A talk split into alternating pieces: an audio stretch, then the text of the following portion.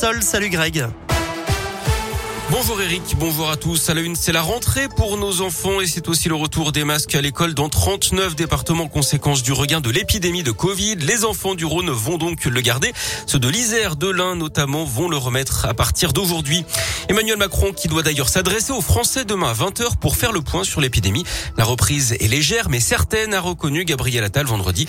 La veille, l'Organisation mondiale de la santé s'était alarmée du rythme, je cite, très préoccupant de transmission du Covid en Europe. Dans l'actu locale, l'émotion hier à Saint-Pierre-la-Palue, dans les monts du Lyonnais, une marche blanche a rassemblé 600 personnes pour rendre hommage à Amaury, ce garçon de 19 ans décédé dans un accident de la route entre Saint-Pierre-la-Palue et Saint-Bel fin octobre. Dans le Rhône, elle est attendue avec impatience après une édition très limitée en 2020 à cause de la crise sanitaire. La fête des Lumières fera son grand retour du 8 au 11 décembre dans les rues de Lyon. La programmation est annoncée aujourd'hui, tout juste un mois avant le début de l'événement.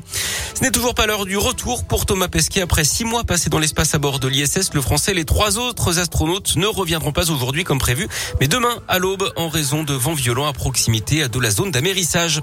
En foot, soirée de cauchemar pour l'OL hier à Rennes. Les Lyonnais battus 4-1 en Bretagne. Paqueta a sauvé l'honneur dans les arrêts de jeu sur penalty. Le podium s'éloigne pour les Gones, désormais septième à 4 points de la troisième place.